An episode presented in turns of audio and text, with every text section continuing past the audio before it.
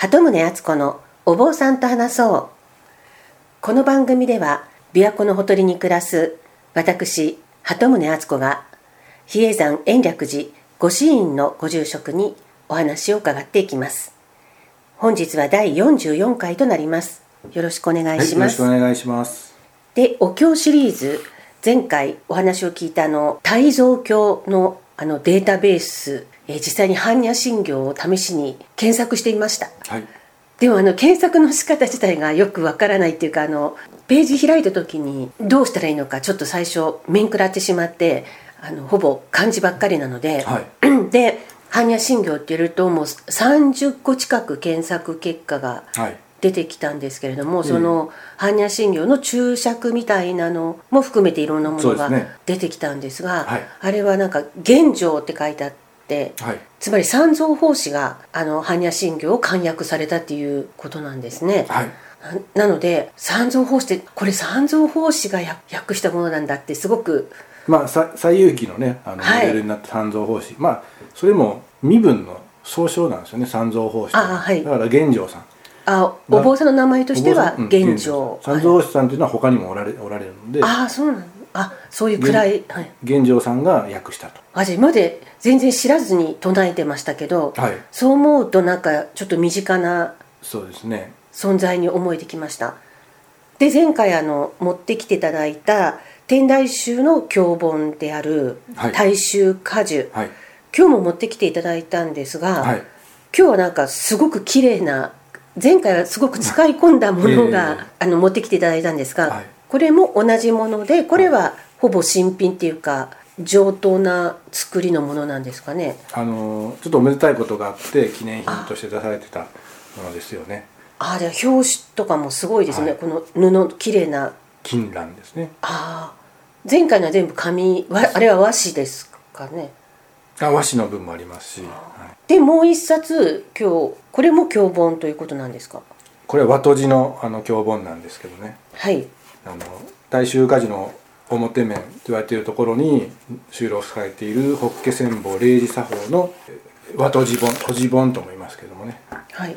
で大衆家事の方のそちらはお礼本といってあ蛇腹に折ってある方ですね。あこうパラパラパラパラって、はい、なのでパラパラパラってなるこれを見ると表と裏と両方に印刷してあるんですね、はい、そうです。すごい量ですよねそう思いますと、はいじゃあこの閉じ本とこのお礼本同じ内容が書いてあるその本の作り方が違うというだけなんですか？いやいや大衆歌人の方はその裏面にはこの閉じ本にはない方の内容のことも書いてあります。ああ日本語が多いですね。あのひらがなと書いて、はい、普通の日本のこの文章のようになってるもの。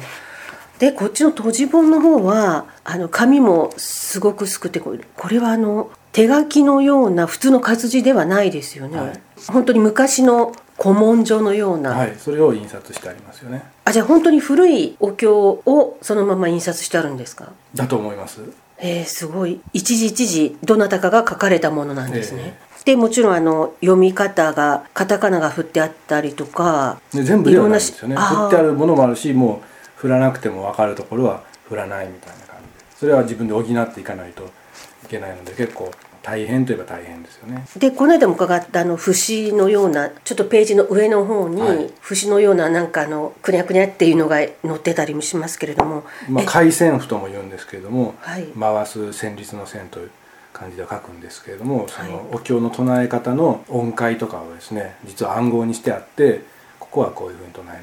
まあ、全部ブロックごとにバラバラにできるようなことなんですけれどもその略語を書いてあるものこれを暗号的に博士というんですけどもね。博。士であの表現してあるものもあるし回線譜で表現してあるものもあるとも言われてます。は博士っていう博士。それは漢字があるんですか？それはあの普通のあの今の文学博士とかと同じ博士という漢字を当ててるんですけども、はい、でこの分厚い大衆果樹を普通あの比叡山あ天台宗の防災になるために比叡山の余川にある行院に入られる方はこの大衆果樹を大体読める状態でいや読めないと思います。あそうですか、はい、だから裏面にある方は簡単なお勤めというかお経も一つに絞って例えば裏面にあります言行様式第一式というのがあるんですよね。はい。それを一番最初に朝お唱えするのがいいと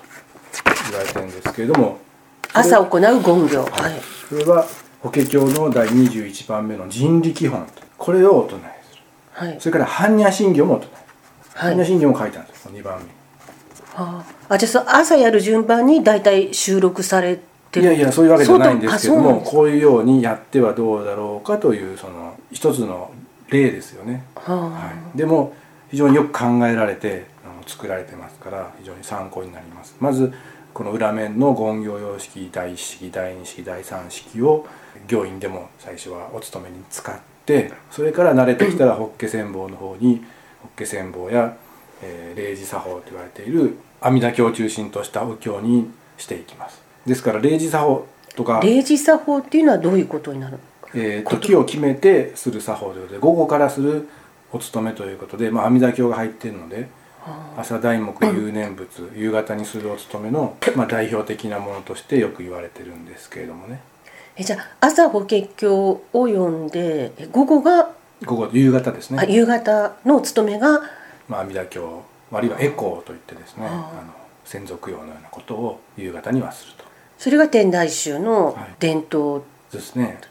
えじゃあこの、えー大衆果樹を編集された方っていうのはもうだいぶ昔の昔からこの状態であるっていうことなんですか？はいあのー誰が作ったのかはわからないんですか？多分明治ぐらいにはもうこの形で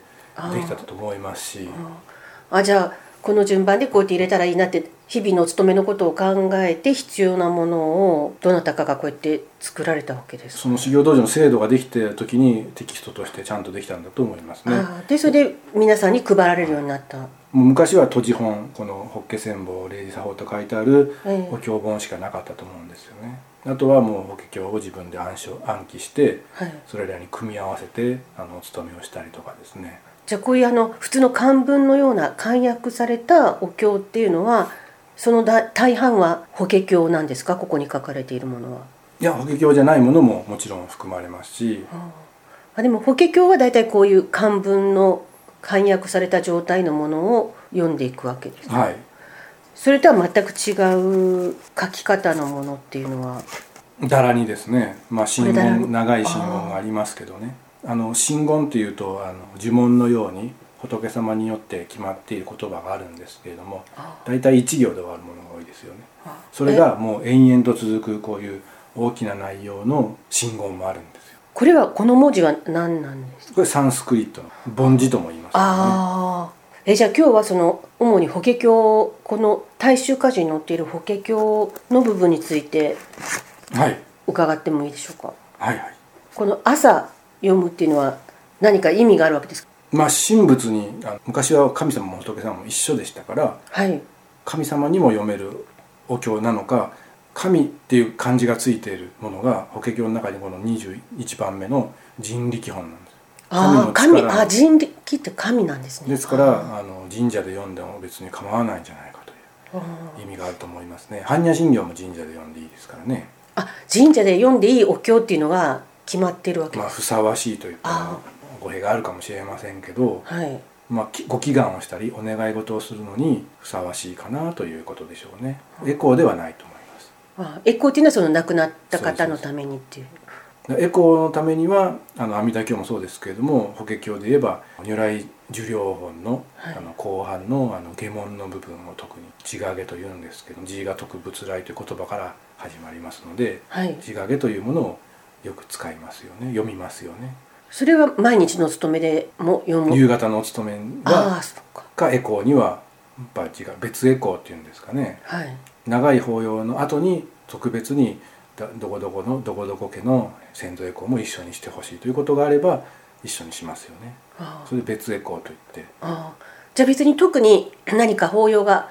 あるというわけではない。何も法要がないという日でも朝は、えーこの法華経のその人力人力本。を読んで、はい。夕方は自我下を読む。下が阿弥陀経ですね。あ阿弥陀経。うえ阿弥陀経っていうのも法華経の一部。んいや阿弥陀経は違いますね。あ阿弥陀経は違う浄土三浄土三部経という方の無料受経というの長いお経も大あるんですけれどもはい、阿弥陀経は阿弥陀経で独立したお経なんです。ああそれは夕方だけなの読むのが多いですねあでるいはそエコ、あの一周期を10時からするからっていう時でも阿弥陀経を読んだりもしますね。じゃあ日々のお勤め朝は法華経を読んでもその後にまたなんかマントラとか称名とかなんかそういうものが加わったりとかあるんですか？いっぱいありますって。はい。それはどういう意味があるんですか？照明自体は明らかではないですけど BGM のようなものだと思っていただいたらいいと思うんですけども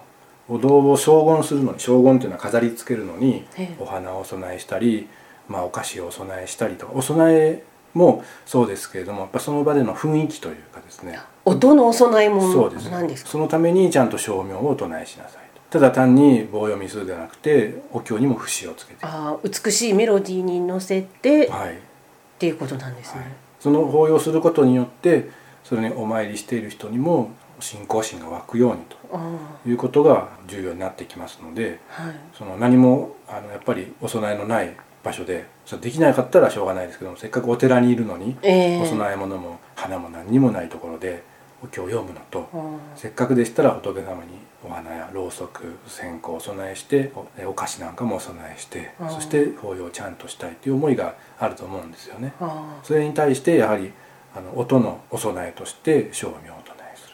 まあ、お経をおお唱えすること自体も、まあ、音のあの木魚を使ったりとか鐘を使ったりしますので音の荘厳のお供えだと思うんですけれどもあれには調子を合わせたりとか合図の意味がありますんで、まあ、ゴングですからね。あはい。そういうと時間を計ってもうここで終わろうということをあの一緒に唱えている人たちに知らせる役目があるんですけども照明は照明で始まりはこれ並んでいる時はこれ歩く時はこれいろいろな意味があるものがたくさんありあーあじゃあお坊さんであれば。はい。今この照明が流れてるから今こういう時なんだなってわかるんですか？あの意味までは全部は伝えられずに自分で勉強していくもんですよね。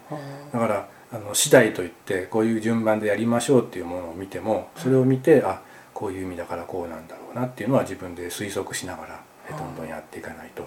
覚えることが多すぎてあそのいちいちいちいちを例えば「やりましょう」って言っても時間の関係で略す時とかありますよね。棒読みにしたりとか。棒読みにしたら意味ないんじゃないですかっていうことになってしまいますよね。だからそういう意味で、えー荘厳のためにやるんではなくて、まあ、次第に決まっているからその次第を決めたお坊さんのやり方に従ってやっていきましょうというあ暗黙の了解ですかね。将軍って何ですか？荘厳っていうのはあの仏間を飾ることなんですけどもね。準備のことですよね。準備全体を。漢字で？まあ、あの荘厳という言葉があるんですそれを仏教的には荘厳と言います。そういう言葉多いですね。例えばキリスト教なんかだと懺悔っていうじゃないですか。仏教では懺悔ですからね。濁らあ濁らね同じ漢字で読み方が違うんですね、例えばあの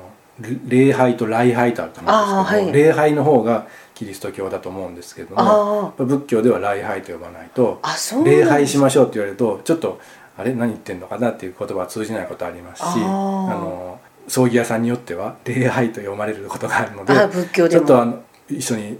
お参りしてるお坊さん同士で礼拝だよなっていうことでちょっと戸惑ったりすることがあるんですけどあそんな読み方で分かっちゃうんですね。違うんですね読み方が。阿弥陀経も読み方が全く多多宗派と天台宗で違いますんで。えでも最初は阿弥陀経を読んでたのは天台宗だけだったわけですか？そのへ平安時代。まあその頃は他の宗派ありませんからね。そうですね、はい。その頃ないです。でもその天台宗で読んでいた阿弥陀経をその後浄土宗の方とか浄土真宗の方々が違う風にな読み方をアレンジしたいや違うというかその時代の漢音と語音というあ漢字の読み方があるんですけれどもはい。語音が今普通に読まれてるやつですかね。時代の問題。古いのをで読みますので経のことをね阿弥陀経という経という。天台宗では。天台宗の阿弥陀経の読み方です。あで妙法蓮華経ですけれども阿弥陀経を読む時は仏説阿弥陀経と。で如是我門というところを女子我文というへえまあこれはもうあのそうやってルビが振ってあるので我々は疑問にも思わずにあもう最初は覚えていきますけれどもはい。浄土真宗のお坊さんから見たらあれ？でもお互いにあれ？と思いながら読むと。えでもこの女子が画文って書いてありますけどこの女子画文っていうのは阿弥陀経以外の他のお経にもこのフレーズは出てくるわけですよね。はい。その時は如是我門っていう時も。もちろん法華経にも出てきますんで。法華経では如是願文って呼んではい天台宗においてはで阿弥陀経では女子画文。はい、そういう微妙な違いがいろいろあるわけですね。微妙どころかそのはい。流派宗派集団によっては全然違うこと同じお経なのにでも漢字はほぼ同じなわけですね漢訳は漢字は一緒で読みされててもこの音は読まないと書いてあるのに読まないっていうのわざと読まないという世界もありますへえそれなぜですか？いや昔からそうだからとしか言われないですね。あでもそれは教本見たら読まないっていうなんか印がついてるわけですか？その教本をあの私たちもらったわけじゃないんですけども、はい。ある場所に行くと全員で読まないのであれ？と思いながら読んでいることがあります。えじゃあ同じ教本でここではちゃんと読むのにこっちでは読まないっていう、はい。それはその時に合わせるしか合わせるしかない経験で覚えていくしかないわけですか？まあ非常に有名なところではあの桂川明王院というところが解放行者が最後に行くところがあるんですけあども。夏はい下案語ではい。行かれるとこですかね、そこでの阿弥陀経の読み方は三井寺さんの読み方をするのででも我々三井寺に行って読んだことがないのでそこへ行くと三井寺の読み方を読まさせられてええ。やがてああそこでだけは三井寺の読み方をするんだなと。あだからそこ用の、えー教本をまとめて作ってくれた先輩もいますしまあ覚えれる内容ですから自分で直しながら読むということもありますね。ー三井寺だけの読み方っていうのはそれは伝え聞いたこと？えー私も三井寺さんの法要に黙って座って行ったことがないので 確認はされてない。ね実際に行ってみたらそういうふうであなるほどと思うこともあるかもしれませんけれどもあ一度はそういう経験もねあのしておきたいなと思いますし、ーでもなぜそうなったのか歴史的な言われがきっとあるはずなんですよね。でも向こうの人たちはもうそうやって読んでるからあそう当たり前じゃないのって言われるかもしれません。しでもそれがなぜ桂川に伝わってるのかっていうそういう話はもともと無道寺自体が、ええ。昔は三井寺の勢力範囲だったということは聞いてます、ああじゃあその時はまだ分かれてない分かれてなかったんですね。で独特の読み方を三井寺の読み方を伝えると。み三井寺グループだったっていうことだと思いますけどね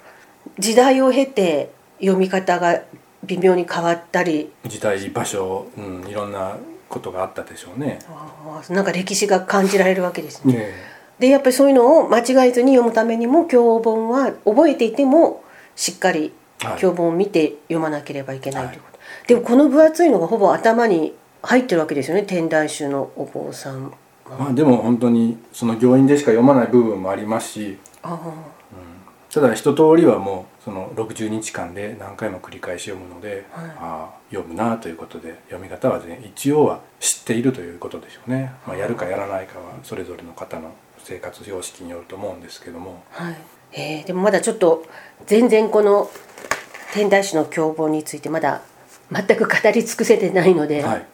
次回もこのこれについて伺うかもしれないですこちらの閉じ本についても次回教えていただきたいので、はい。はい、じゃあ今日はこの辺りではい。ありがとうございました。はい。ありがとうございました